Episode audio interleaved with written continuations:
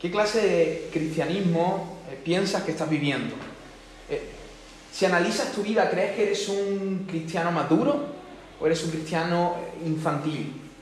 ¿Practicas una fe infantil? Piensa por un momento. ¿Qué clase de cristianismo estás viviendo? Quizás no tenemos los mejores criterios para responder a esta pregunta y por eso quiero ayudarte a responderla. A través de otras preguntas. Piensa por un momento eh, cuáles son tus mayores anhelos. ¿Qué es lo que más anhela? Eh, ¿En qué sueles pensar en tus tiempos libres? ¿A dónde se va tu mente de manera rápida? ¿no? Estás a lo mejor en casa comiendo y, la mente ¿a dónde va? Ah. ¿Cuáles son tus sueños? Si, te ocurriera lo mismo que le ocurrió al rey Salomón en, en Primera Reyes, si no me equivoco, capítulo 3, por ahí, eh, que Jehová se le apareció a Salomón, se le apareció y le dijo, pídeme lo que quieres, y yo te lo doy. Si Dios se te, apareciera hoy, hoy, y te pidiera, te, preguntara eso, ¿qué quieres? Yo te lo concedo, yo te lo doy. ¿Qué le pedirías? Aquí no tenemos que responder en voz alta y por lo tanto no tenemos que fingir ser espirituales. Que no tenga que decir, bueno, yo quería conocer más al Señor, si es ese tu deseo, gloria al Señor. Pero lo que voy es que responde, sé sincero en tu pregunta, pregúntate a ti mismo, ¿no? Oye, ¿qué, ¿qué es lo que anhela mi alma? ¿Qué es lo que desea mi alma? ¿A dónde suelen correr mis pensamientos? Si la mayor parte de la respuesta a estas preguntas solo tienen que ver contigo, solo tienen que ver contigo, practicas un cristianismo infantil. Si acaso estás practicando algún tipo de cristianismo. Mira, para que me puedas entender mejor, ¿qué diferencia hay entre mi hijo Emanuel y yo? Obviamente la respuesta más simple, más simplista es que él es un bebé y yo soy un adulto, ¿no? Ah, pero además de eso existen, existen eh, una gran diferencia entre ambos. Y es que, hermanos, Emanuel solo piensa en él. Solo piensa en él, en sus deseos, en sus necesidades. Ah, por ejemplo, a las 3 de la mañana, cuando se despierta, él empieza a llorar y hasta que su madre y yo no vamos y le hacemos dormir, que a veces tarda 5 minutos, a veces tarda 2 horas, él no se calla. Y todos los, todos los que estén aquí, que habéis sido padres y, sabéis de lo que estoy hablando. ¿no? Emanuel no razona y dice, papá y mamá, mañana es un día largo de trabajo, voy a quedarme tranquilito en la cuna, no voy a llorar y poquito a poco me voy a ir durmiendo. Él no, hace eso, él no piensa en nosotros. Obviamente esperamos que conforme vaya creciendo, él vaya, cambiando, pero ahora mismo él solo piensa en él, eh, en sus deseos, en sus necesidades. ¿Pero por qué? Porque es un bebé, si es algo natural, es algo normal. Ahora, ¿qué pensaría si dentro de unos 10 años más o menos yo te invito a comer a casa y tú llegas a mi casa y cuando llegas, dentro de unos 10 años, ves a mi hijo de 11, 12 años en una cuna, acostado, llorando, haciendo pataleta, diciendo, papá, tráeme el bibí. ¿Qué pensaría? Es surrealista esto, ¿verdad? bueno, hermano, tristemente, así de, surrealista se ven algunos creyentes dentro de la iglesia. Parece que nunca van a madurar. Parece que nunca madura. Sé que ahora es muy tentador, ahora es muy tentador pensar en Pepito, Menganito, Fulanito. Piensa en ti. ¿En qué área de tu vida aún sigues practicando un cristianismo infantil? Hermanos, en definitiva, los que practican un cristianismo infantil solo tienen la mente y el corazón puestos en sí mismos. Solo piensan en ellos sin embargo, los cristianos maduros, lo vamos a ver ahora con el texto que vamos a exponer, piensan en Dios, en su reino y en la edificación de la iglesia. Ese es el corazón y la mente del creyente maduro. No tiene tiempo para pensar en sí mismo, en sus derechos, en sus deseos, en sus intereses. Le está pensando siempre en el reino de Dios. Es así. Entonces, si en tus mayores anhelos y deseos ah, solo, solo apareces tú, y, cuidado, que a lo mejor apareces tú en el ministerio. Me veo predicando ante, ante multitudes. Sigue siendo un deseo egoísta. Sigue, viéndote a ti mismo. Me veo a mí mismo. Me veo a mí mismo. Si, si, en, si en tus sueños solo estás tú, posiblemente estés practicando un cristianismo infantil. Sea como sea, todos, debemos progresar en la madurez cristiana. Y es por eso que a través del pasaje que vamos a leer quiero que, que podamos exterminar la infantilidad en nosotros. Vamos a ver aquí a una iglesia y a algunas personas, y sobre todo de forma más concreta, a un joven que en esta, en esta etapa, en este momento de la historia, ha de tener unos 19, 20 años. Pero era un hombre, un hombre maduro, un hombre bien puesto. Y seguramente ya sabrá de qué estoy hablando, estoy hablando de Timoteo. Hechos 16, del verso 1 al 5, y lo que vamos a hacer es apenas exponer el verso 1 y el verso 2. Vamos a leer todo el pasaje, pero vamos a exponer el verso 1 y el verso 2. Dice el texto bíblico. Hechos 16, del 1 al 5. Después llegó a Derbe y a Listra, y aquí había allí cierto discípulo llamado Timoteo, hijo de una mujer judía creyente, pero, pero, y este pero es importante, pero de padre griego. Y daban buen testimonio de los hermanos que estaban en Listra y en Iconio, que era un pueblo que estaba cercano a Listra. Quiso Pablo que éste fuese con él, y tomándole le circuncidó por causa de los judíos que había en aquellos lugares, porque todos sabían que su padre era griego. Y al pasar por las ciudades les entregaban las ordenanzas que habían acordado los apóstoles y los ancianos que estaban en Jerusalén. Esto ocurrió en Hechos capítulo 15, ¿recuerdas? Allí ellos tienen un concilio determinan que hay ciertas cosas a las cuales los gentiles tienen que guardarse. El verso 5 dice, así que las iglesias eran confirmadas en la fe y aumentaban en número cada día. Aunque hayamos orado, déjame hacer una breve oración. Señor, eh, habla a nuestros corazones, a no, a no ver qué, qué, cosas tienen que cambiar. Estamos aquí con, de verdad con un corazón dispuesto, Señor. Quitamos toda barrera, todo lo que opone, todo lo que se opone a tu conocimiento, Señor, y queremos tener un corazón tierno a ti. Háblanos, Espíritu Santo, que tu palabra esté hablando a nuestro corazón. En tu nombre, Jesús. Amén. Hermanos, yo voy a tratar de dar quizás tres o cuatro razones. Eh,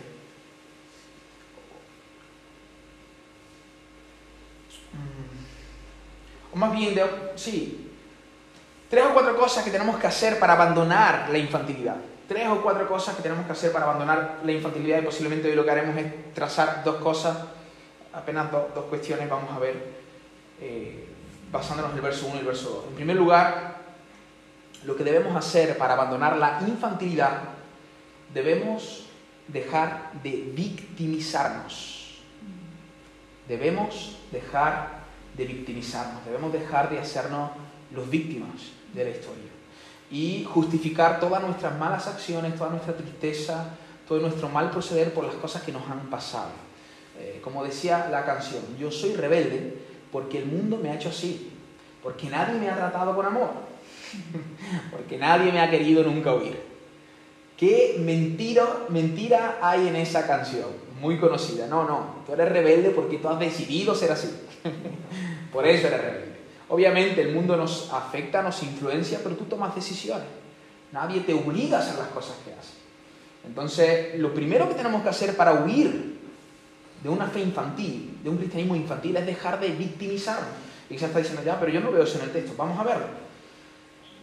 Después llegó a Derbe. ¿Quién llegó a Derbe? El apóstol Pablo. Pablo llegó a Derbe. Este era su segundo viaje misionero. Él ya había estado en Derbe unos 7, 8 años atrás.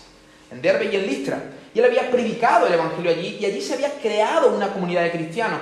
De hecho, en aquel lugar, no sé si lo recuerdas, Pablo es apedreado. Fijaros. Y ahora, después de muchos años, Pablo regresa a esta ciudad donde se había plantado una iglesia, una comunidad cristiana, y parece ser que allí eh, hay una persona que llama la atención y este es Timoteo. Y se nos describe aquí a Timoteo. Dice que este hombre era hijo de un matrimonio mixto, es decir, una, una judía cristiana y un griego, que en este caso un pagano, un hombre que no abrazaba la fe cristiana. Él procedía de este matrimonio. Pero se nos dice también que él era un discípulo, así se presenta Timoteo. Había allí cierto discípulo, qué bonito. Alguien que andaba tras las pisadas de su maestro, alguien que había determinado seguir a Jesús. Vamos a, ver un poquito el contexto de este, de este joven. Timoteo, hermano, era hijo de una mujer judía creyente. El apóstol Pablo menciona a la madre de Timoteo en una de sus cartas, si no me equivoco, en la segunda carta. Menciona tanto a su madre como a su abuela. Posiblemente, tanto Eunice como Loida habían creído en el Evangelio en el primer viaje. Posiblemente no, casi seguro. Habían creído en el, Evangelio en el primer viaje que hace Pablo en Listra. Ah, hay un texto en 2 Timoteo que dice que en Timoteo existe una fe no fingida que habitó primero en tu madre y en tu abuela. Por lo tanto, posiblemente estas mujeres guiaron a este, a este adolescente eh, en la fe. Eh, cierto es que Pablo nos enseña que él fue instruido, que Timoteo fue instruido desde muy pequeño en las Sagradas Escrituras. Eso no quiere decir necesariamente que él se haya criado en una cuna eh, cristiana, sino que su madre y su abuela eran judías y le transmitían la Torá a su nieto. Su padre no hacía eso, porque era griego, obviamente. De hecho, Timoteo, como habéis visto en el texto, no está circuncidado, porque su padre era griego. Ahora, es muy interesante notar que Pablo tiene en alta estima a estas mujeres. Hermano, ¿cómo sabemos que las tiene en alta estima? Porque, para empezar, recuerda sus nombres. Y quizás te puedes decir, bueno, es una tontería. No es una tontería. Nosotros en Puente Genil eh, eh, tenemos una, eh, una congregación que no, es muy grande, puede haber unas 60, 70, 80 personas, hay 70 miembros más o menos, pero quizás hay, domingos que, quizás puedan haber 90 personas, y la gente no se sabe, muchos de ellos, que es un fallo, no se saben los nombres de todos, pero sí recuerdan a personas de testimonio. Ahora, Pablo no se relacionaba con 100, 200, 300 creyentes, se relacionaba con miles. Cuando Pablo se convierte en Hechos capítulo 9, la iglesia en Jerusalén, hermano, podría tener más de 10.000 miembros. O Pablo conocía a mucha gente. Sin embargo, Pablo recuerda perfectamente el nombre de estas dos señoras, Eunice Pablo las tiene en el corazón, Pablo las tiene en alta estima. Y no solo eso, dice que la fe que tenían estas mujeres era una fe no fingida no fingida. Además dice que ellas fueron las que instruyeron a Timoteo en la fe cuando él era pequeño. Qué bendición tener a una madre y a una abuela así. Claro, viendo este panorama, podemos decir qué lujazo tuvo el joven Timoteo. Vaya lujo, vaya abuela, vaya madre, ojalá, ¿no? Tuviéramos eh, abuelas, madres así. Pero hermano, no nos equivoquemos. Sin lugar a duda, Loida y Eunice fueron para Timoteo como un oasis pero un oasis en medio de un desierto. ¿Por qué? Porque el contexto en el que estaba Timoteo no era nada fácil, hermano. Como no lo era fácil para ningún creyente de aquella época, para ningún cristiano del primer siglo. No es, necesario ni siquiera que cojas un libro de historia para saber qué es lo que estaba ocurriendo con los cristianos del primer siglo. Basta con que leas el libro de los Hechos o las epístolas paulinas y te vas a dar cuenta que la realidad de los cristianos de aquella época era una realidad muy, muy, muy diferente que la nuestra. Sin embargo, vemos pocas quejas en ellos. Vemos un corazón muy inclinado al Señor, alabando al Señor, glorificando el nombre del Señor. Qué, interesante, ¿no? Qué interesante. Además, déjame leerte un resumen de los sufrimientos del apóstol Pablo para que tú te puedas hacer una idea, una idea de cómo estaban viviendo los creyentes del primer siglo. Déjame hacerte un pequeño resumen. No estamos diciendo que todos los cristianos de aquella época experimentaron la misma cosa que Pablo, pero hermano, casi, casi. Fíjate lo que dice el apóstol en 1 Corintios 11, 23. No, no es necesario que lo busque, lo voy a leer en la nueva traducción viviente. Dice Pablo, me han encarcelado. ¿Hay alguien que ha estado en la cárcel aquí? Pero claro, obviamente, eh, sin merecer estarlo. no estaba en la cárcel, pero pero ahora mereció estarlo. Pablo no merecía estar en la cárcel. Estuve en la cárcel. Fui azotado innumerables veces. Enfrenté la muerte en repetidas ocasiones. En cinco ocasiones distintas, los líderes judíos me dieron 39 latigazos. ¿Ha recibido un latigazo alguna vez? Yo no. Caliéntemelo uno. Ah, tres veces me azotaron con vara. A lo mejor los niños sí, ¿no? Pero seguramente no fue igual a lo que, lo que él pasó. Una vez pasé toda una noche y el día siguiente a la deriva en el mar.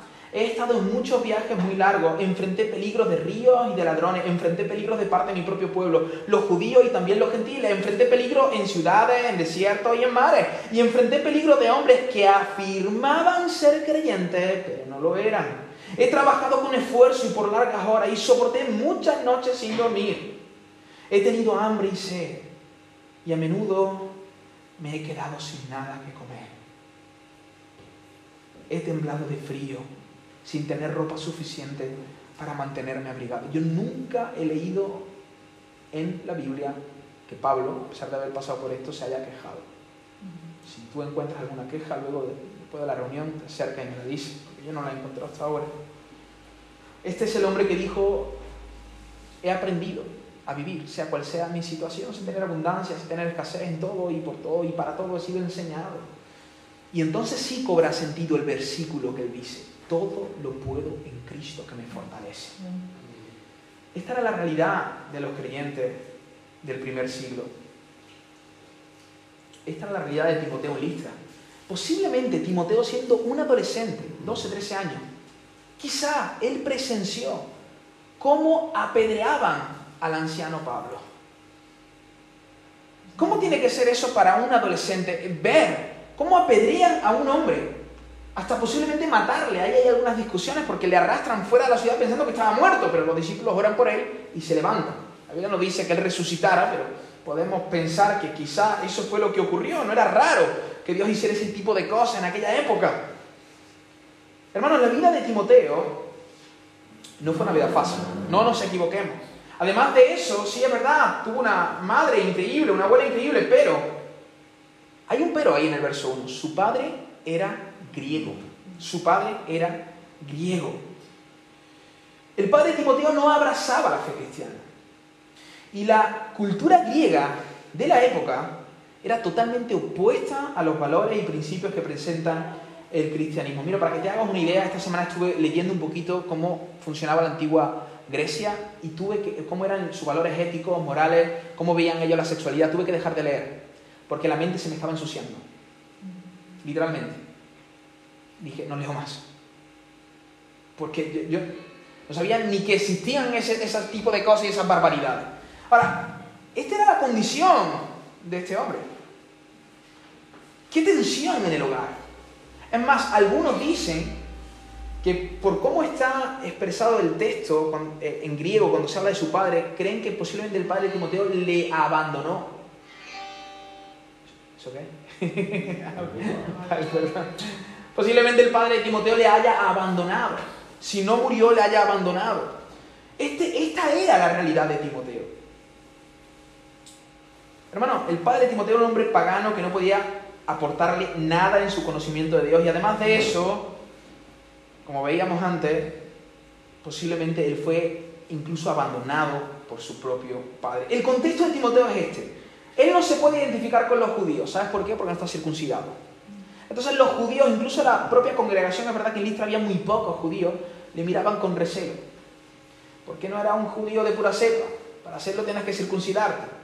Por otra parte, tampoco puede identificarse con los griegos, porque las cosas que ellos practican, Timoteo las aborrece, porque él ama al Señor, él ha abrazado la fe. Por otra parte, está en un contexto totalmente hostil para él, pues la fe que proclama Timoteo no gusta ni a gentiles ni a judíos. ¿Recordáis lo que decía el apóstol Pablo acerca del Evangelio? Piedra de tropiezo para judíos, locura para gentiles. Esta era la fe que abrazaba el joven Timoteo. Sin embargo, el texto no solo nos dice que él tenía una madre judía creyente y un padre griego, nos dice algo muy especial, que era un discípulo. Que a pesar de todas estas adversidades que podía estar pasando Timoteo, él era un discípulo, era alguien que había decidido, había determinado seguir las pisadas de su maestro pasara lo que pasara. Él había comprendido quién era Cristo y quería seguirle. Y nada le iba a impedir hacerlo. Hermano, Timoteo tiene todas las papeletas para ser un víctima más de este mundo. Para quejarse. Tiene todas las papeletas. El contexto de Timoteo no era nada, no era nada sencillo. Él, no, es como nosotros que nos levantamos por la mañana y podemos ah, con las ventanas abiertas, leer nuestra Biblia con un café calentito. venir a la iglesia, arreglarnos y dar un paseo con nuestra Biblia debajo del brazo. No, Timoteo posiblemente se escondía para llegar al lugar de reunión porque si no pondría en peligro a sus propios hermanos. Timoteo posiblemente era maltratado en su instituto, en la universidad, en su trabajo, por la fe que abrazaba. Y no tenía un padre para animarle cuando llegaba a casa. Ese era el contexto de Timoteo. Ese. Sin embargo, no vemos en ningún lugar de la Biblia que Timoteo diga, oh Señor, ¿por qué a mí? ¿Por qué me pasan a mí estas cosas? ¿Por qué no pude tener un buen padre? ¿Por qué nos persiguen si somos tu pueblo? ¿Por qué a mí? ¿Por qué a mí, Señor? Pobre de mí. 20 años tenía, ¿eh? No estamos hablando de un hombre de 40 ni de 50, un jovencito de 19, 20 años. ¿Por qué reacciona así Timoteo? El texto es claro, nos dice que él era un discípulo, un fiel seguidor de Jesús de Nazaret. Alguien, hermanos, que no se dejaba batir por los golpes de la vida. Ya podría golpearle la vida todo lo fuerte que quisiera, que él se mantenía firme en la roca de su Señor y Salvador. ¿Pero por qué? Porque él era muy consciente del Evangelio. Timoteo, hermanos, había entendido que lo que había ganado en Cristo era mucho más valioso que cualquier cosa de la cual pudiera carecer de este lado de la eternidad. Aquello que había recibido de Cristo, el mundo no se lo podía arrebatar. Timoteo no se centró en las cosas que no tenía, sino que puso sus ojos en todas las cosas que tenía. Él tenía reconciliación con el Padre. Quizás no tuvo un Padre presente, pero ahora el Dios del universo no le dejó huérfano y fue su propio Padre. Timoteo se centró en las cosas que él tenía, en todo lo que había recibido de Dios y el Evangelio. Hermanos, Timoteo estaba tan centrado en Dios y su reino. Escucha esto, él no tenía tiempo para victimizarse. Cuando nos victimizamos mucho, tenemos mucho tiempo para pensar en nosotros. Mucho tiempo. Años atrás yo viajaba en Italia con el director de Puertas Abiertas, Cristian, Cristian Nani. Este es un hermano muy querido, él es periodista en Puertas Abiertas, además el, director de Puertas Abiertas, si lo conocéis, el ministerio que fundó hace muchos años atrás el hermano Andrés, que trasladaba Biblias a los países comunistas de Europa. Este hermano, de hecho, hasta el día de hoy está vivo, sigue vivo. Y Puertas Abiertas ayuda a un montón de iglesias que están en contexto de persecución Ahora mismo en Italia, de hecho, está, eh, mis padres están allí en unas conferencias eh, donde varios hermanos que, que, vienen de este contexto están dando su testimonio de lo que se está haciendo con las iglesias que están padeciendo persecución. Pues bien, hace unos cuatro o cinco años yo, venía, yo estaba con Cristian en Italia, dando un, viajando de una ciudad a otra, y él me contó una historia que me, me caló mucho. Él dice que este hombre ya entrado en años, el hermano Andrés, este que viajaba a la, Europa comunista, con un escarabajo, con un montón de Biblia, y él cuando iba a pasar por la frontera, eso lo cuenta él en su libro, El contrabandista de Dios, dice que los guardas levantaban el capó del coche y no veían la Biblia. Eh, él dice que su oración era, Señor, ciégalo, que no lo vean.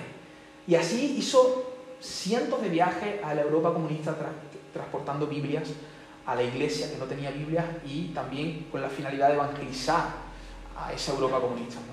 Entonces, este hermano cuenta experiencia preciosa en su libro, El contrabandista de Dios. Este hermano ya entrado en años, de hecho sigue vivo, debe tener unos noventa y tantos años, un hombre ya muy mayor. Cristian estaba con él y Cristian se le estaba abriendo puertas para ocupar el liderazgo en puertas abiertas y en otros ministerios. Y Cristian estaba, este hermano estaba luchando con temores, con inquietudes. Yo no sé si valgo para esto. Y estaba ahí con ansiedades. ¿no? Porque él dice que cuando se convirtió le dijo al Señor, le dijo al Señor, Señor, donde tú quieras, como tú quieras y cuando tú quieras. Pero él dice que en su inconscientemente le decía, menos predicar ni nada de esas cosas. Yo eso no, por favor. Parece que el Señor hace eso, ¿no? Los que no quieren los pone ahí.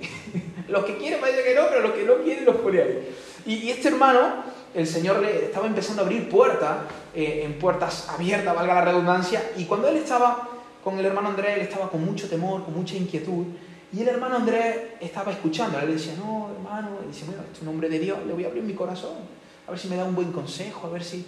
hermano Andrés, eh, es que la estoy pasando mal, es que estoy con un poco de ansiedad, porque tengo temores, tengo...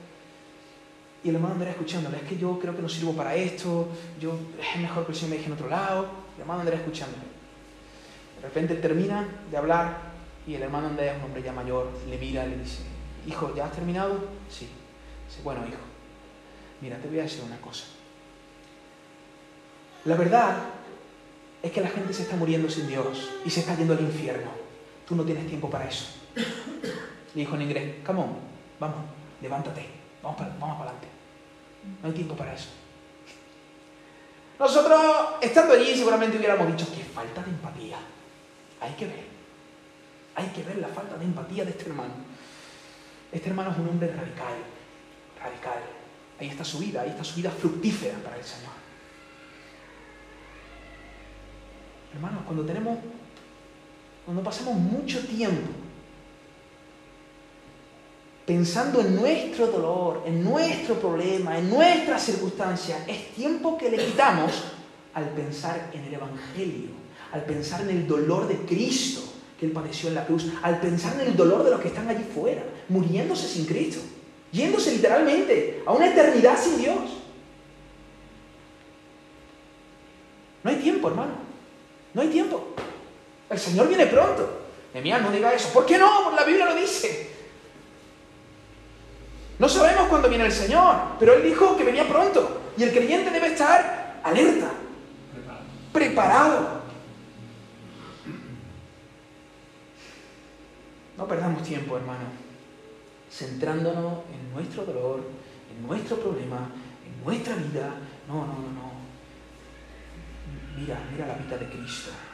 Mira su dolor en la cruz. Mira su amor por ti. Mira la gracia del Señor que fluye como un río. Allí, allí hay descanso. Allí hay consuelo. Allí hay paz. Allí hay perdón. Deja de victimizarte. Corre a Él. Corre a Él. Y descansa. Corre a Él y llénate de vigor. Corre a Él y llénate de consuelo. Corre al Señor Jesús. Invierte tu vida en los demás. Hay un mundo que se muere a nuestro alrededor, hermano. Un mundo que literalmente se muere a nuestro alrededor. ¿Quieres una cura para el victimismo? Tómate en serio el Evangelio. Profundiza en la palabra del Señor. Profundiza en la vida de Cristo. Y prioriza las necesidades de tus hermanos. Haz algo por ellos. Comenzando por los de tu familia, los de tu iglesia local, la sociedad. Tienes mucho tiempo libre, preséntate al ayuntamiento. ¿Qué hay que hacer aquí? Soy un hijo de Dios, vengo a ayudar. ¿Está? Dile a, dime a mí, oye, ¿qué, hace falta en la iglesia? Queremos colaborar. A mí me alegró mucho esta semana que una hermana me dijo, yo, yo, yo quiero ayudar. ¿Qué hay que hacer? Vamos, hermanos, a centrarnos en Dios y en su reino. Y entonces vamos a abandonar la infantilidad. No pensemos tanto en nosotros. Por otra parte, y este ya es el segundo punto y con esto termino, debemos esforzarnos, esforzarnos en construir un buen testimonio. Para abandonar la infantilidad tú debes de esforzarte en tener una buena reputación en tu iglesia local, y no solo en tu iglesia local, que la gente pueda, incluso los no creyentes, puedan reconocerte como un hombre de Dios, un hombre de bien.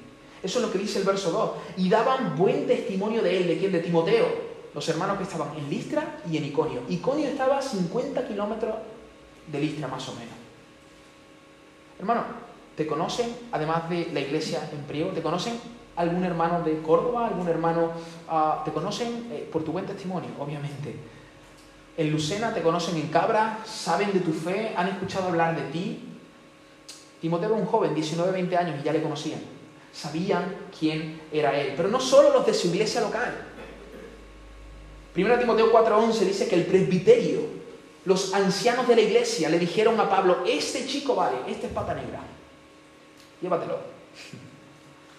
Y el presbiterio, juntamente con Pablo, los ancianos de la iglesia, em, impusieron las manos sobre Timoteo y lo encomendaron al ministerio. 19 añitos.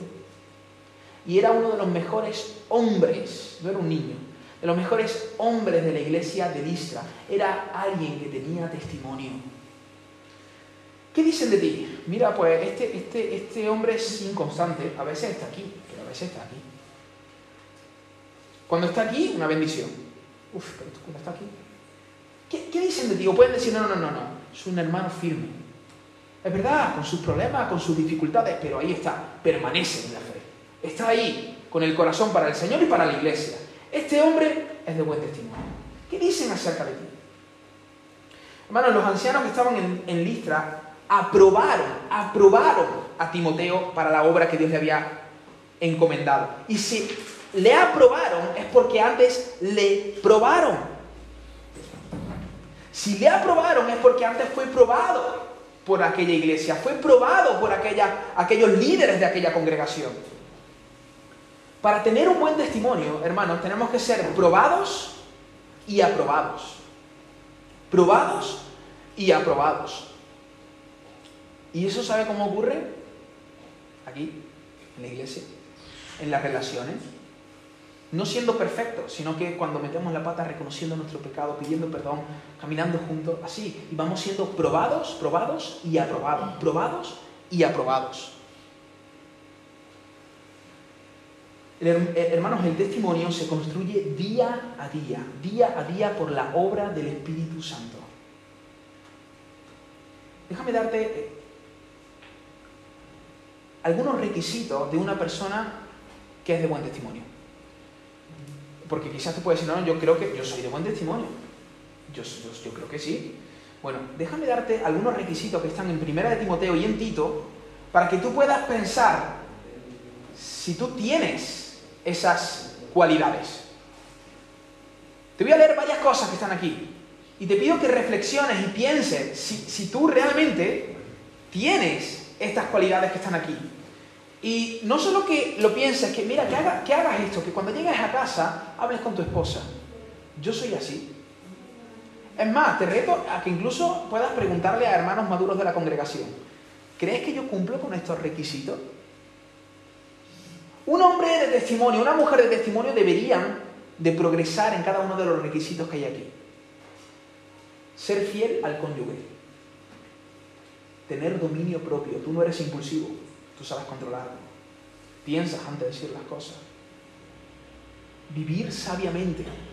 La gente cuando te ve tomando decisiones, ve que eres sabio. Ve que no, no, vas tomando decisiones por la vida.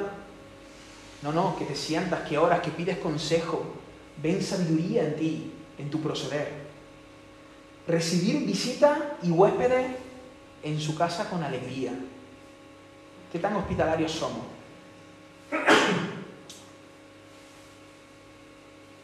no debe emborracharse, no debe emborracharse. Y si tú con dos cervecitas te pones un poco mareado, pues ten cuidado con las dos cervecitas. No te la tomes. Tómate agüita, exactamente. No debe ser violento, no debe ser violento. No debe buscar pleito. ¿Cómo eres? ¿Eres apacible? ¿O estás buscando en la cosquilla a todo el mundo? Cualquier cosa ya estás ahí debe ser amable, no debe amar el dinero. ¿Cómo te relacionas con el dinero? ¿Eres generoso? Si tienes hijos, estos hijos le deben de respetar y obedecer. Mira, si un padre ha hecho bien su trabajo, obviamente hay excepciones, porque Dios, Dios Dios, que es perfecto, dice, crié hijos y ellos se rebelaron contra mí. Eso tú puedes hacer las cosas bien y tu hijo, que sea rebelde. Pero la mayoría de los casos, en la mayoría de los casos, si tú haces bien tu trabajo, el respeto del hijo no se va a ver cuando es pequeño. Porque cuando es pequeño, el padre tiene más fuerza, tiene autoridad sobre él, y entonces por miedo, por miedo, puede respetar a su padre pero no lo hace voluntariamente. ¿Sabes cuándo se va a ver el respeto? Cuando los hijos crecen. Y ahí se ve. El otro día entré al supermercado que estaba al lado de mi casa y ya me ha pasado varias veces. El joven que está en la, caja es el hijo del dueño. Bueno, los dos son los dueños, ¿no? No es un joven, ya tiene casi 40 años el, chico, el, hombre. Pero el, el, padre de él sigue allí. Y ya me ha pasado unas dos o tres veces la forma en la que este hijo le habla a su padre. Me entristecía el corazón. Me faltaba el respeto. Ahora, yo conozco al dueño. él no es un hombre muy apacible. Entonces es que al final ese hombre simplemente está recogiendo lo que sembró durante toda su vida. Cuando era pequeñito su hijo le, respetaba, pero ahora ya no lo hace. Y qué triste es eso. Qué triste es eso. Si tiene hijos, le deben de respetar y obedecer. Cuando tú has hecho bien tu trabajo, en la mayoría de los casos, no en todos, vuelvo a repetir, hay excepciones. Conozco a hombres de Dios que han instruido a sus hijos y obedecen. Pero en la mayoría de los casos los hijos deben de obedecerte y respetarte. Debe saber dirigir su hogar, debe ser un líder en el hogar, debe de servir a su esposa, instruir a sus hijos. La esposa debe de ayudar a ese marido, debe decirle aquellas cosas que él está haciendo mal, decírselas en amor. Ah, los que no son cristianos deben hablar bien de él los que no son cristianos, esto es muy importante. Hermano, no sé si lo comenté aquí una vez no lo recuerdo. Y de verdad que el Señor conoce mi corazón y no lo digo por echarme flores, yo sé, conozco muy bien los defectos que tengo. Pero recuerdo en una ocasión, hace unos años, que estaba sentado en un bar con un amigo mío de la infancia que no es creyente y de hecho no le interesa apenas el cristianismo. Pero como a mí el Señor me sale por los poros, pues yo si me, junto con él en algún momento tengo que sembrarle una semilla. Eso es así, si no, yo no, no me aguanto. Entonces, eh, él me escucha de buena gana. Él me escucha de buena gana. Y cuando estábamos allí, le estaba hablando del Señor, él me dijo, mía, ¿sabes qué? Yo, yo no creo, pero yo a ti te escucho. Yo a ti te escucho. Puedo estar aquí escuchándote. Pero, y empezó a mencionarme a varias personas del pueblo que supuestamente eran creyentes. A esta gente no. Ni un minuto me siento con ellos. ¿Por qué? Porque profesan algo que no viven. La gente de fuera tiene que hablar bien de nosotros tienen que hablar bien de nosotros. Debemos estar comprometidos con la fe, con el Señor y con la iglesia. Una persona de testimonio debe estar comprometido con la iglesia, debe de apoyar las reuniones que se hacen en la congregación. La visión del ministerio debe estar aquí. Debe aportar para que la congregación sea edificada. No debe ser calumniador ni chismoso. ¿Cómo, cómo vamos con eso? calumniamos, nos gusta el chisme. ¿Cómo vamos con eso?